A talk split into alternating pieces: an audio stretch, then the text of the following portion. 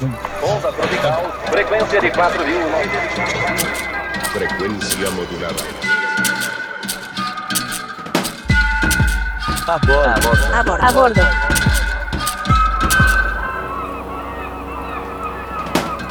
Las redes sociales, plataformas comunicativas, retratos instantáneos de la vida moderna, reflejos constantes de mundos paralelos. El 60% de la población mundial tiene presencia en el mundo digital, en el que conviven con la sobreinformación. En las redes sociales existe un poco de todo lo pensable y un poco de todo lo creado. En los últimos años, las redes sociales han tomado un protagonismo particular en la vida de las personas. Una necesidad de exposición constante y validación externa llevan juntas a compartir en exceso. Hoy, en A Bordo, un podcast de Beast, entraremos a bordo del viaje de Gina Stevens, fotógrafa estadounidense, exploradora de Nat Geo, quien nos contará cómo incluso dinámicas ilegales como las drogas han encontrado su camino dentro del postureo digital. Acompañémosla en su viaje.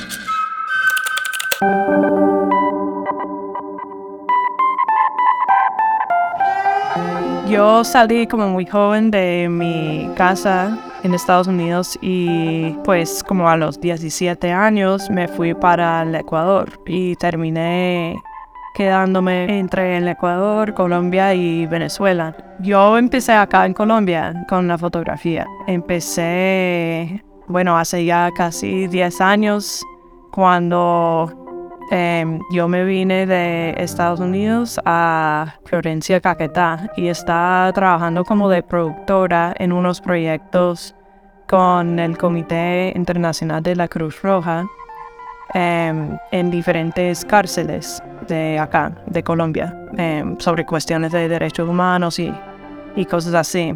Y realmente la fotografía no, nunca en la vida no me había como ocurrido la idea de trabajar en eso. Fue como más bien que me llegó a mí de una manera extraña.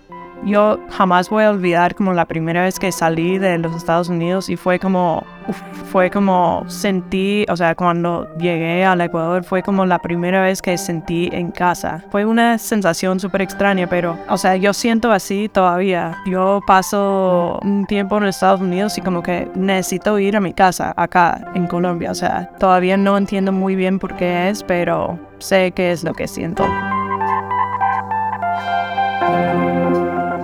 Hay personas del norte global que terminan emigrando al sur global buscando otro tipo de riquezas. Riquezas que muchas veces requieren un cambio de perspectiva para poder ser vistas. Gina ha dedicado gran parte de esa década a entender el otro lado de los conflictos latinoamericanos relacionados con la violencia, las drogas y las políticas, cambiando así su punto de vista.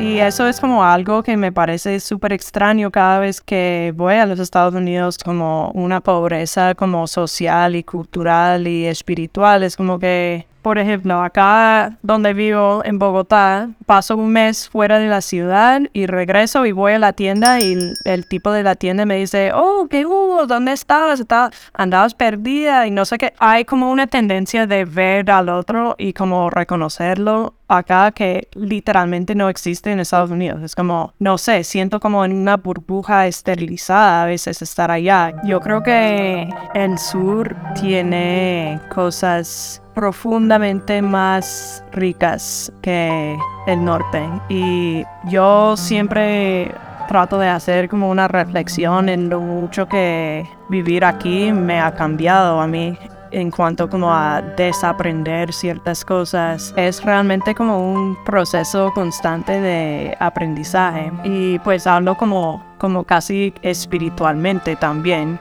Es como que todo el mundo en Estados Unidos, o bueno, no todo el mundo, pero mucha gente tiene, pero en la búsqueda de tener han perdido todo y eso es, es triste. Trato como de reconocer que soy yo la que está viviendo el sueño americano, pero es como invertido. Esta diferencia en las perspectivas atraviesa todas las esferas sociales.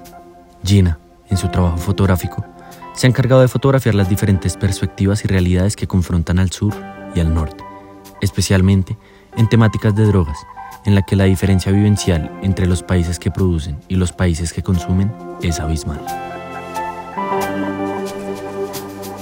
Habían como un par de diferentes componentes. Em, uno, intenté explorar el tema como en el mundo físico. Yo fui criada en Carolina del Norte, en un pueblo que se llama Chapel Hill. Eh, es un pueblo universitario, como súper tranquilo. Eh, hay una universidad grande y en esa universidad hay como una fuerte cultura de eh, casas de fraternidad. Entonces fui simplemente caminando con la cámara por el campus de la universidad y veía esas casas que literalmente son como, parece como la Casa Blanca, o sea, son como casas como coloniales, como del sur de Estados Unidos, súper grandes que tienen como, no sé, 15 habitaciones, son como mansiones y se ven súper como idílicas y no sé, me pareció súper tremendo que esos fueron como, como los sitios donde que hubo un escándalo revelado de como una red de narcotráfico dentro de esas casas de fraternidades. Officer sees thousands of pounds of marijuana, thousands of kilograms of cocaine at App State, UNC Chapel Hill and Duke University.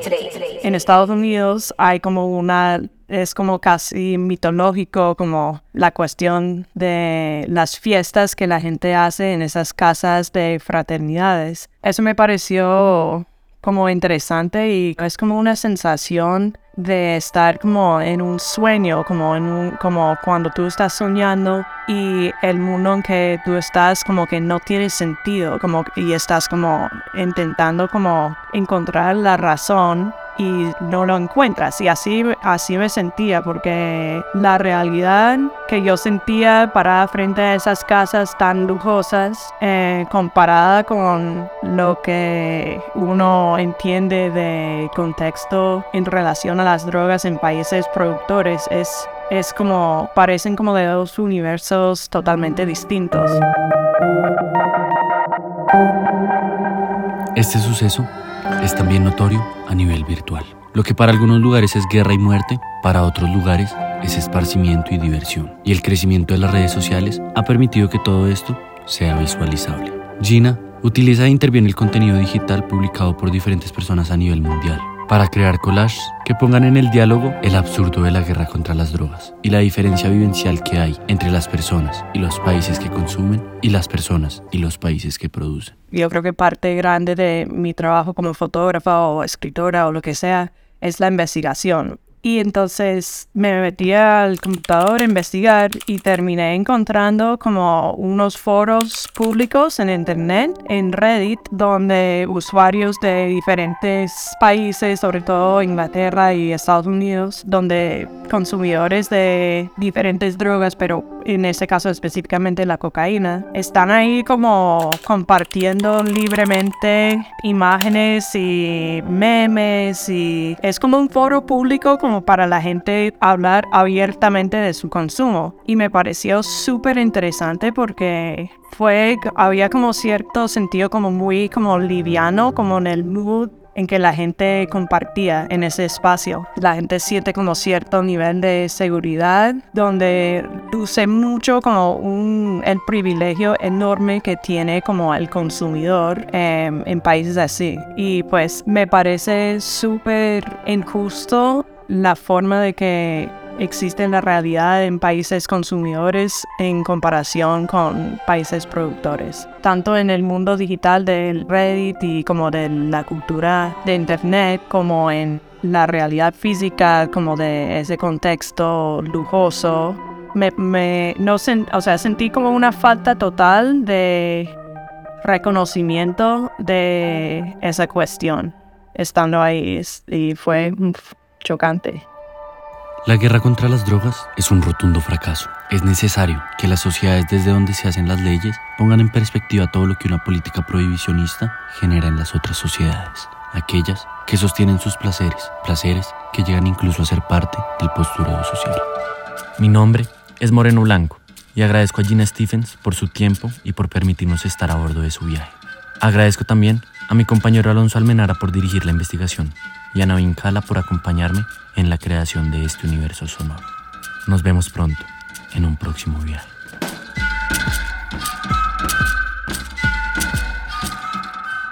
A bordo es mucho más que un podcast de fotografía. Es una ventana al mundo y a las experiencias de otras realidades desde la mirada de artistas visuales claves de América Latina. Desde Beast te invitamos a seguirnos en nuestras redes o en nuestra web beastprojects.com para descubrir en cada episodio una historia nueva.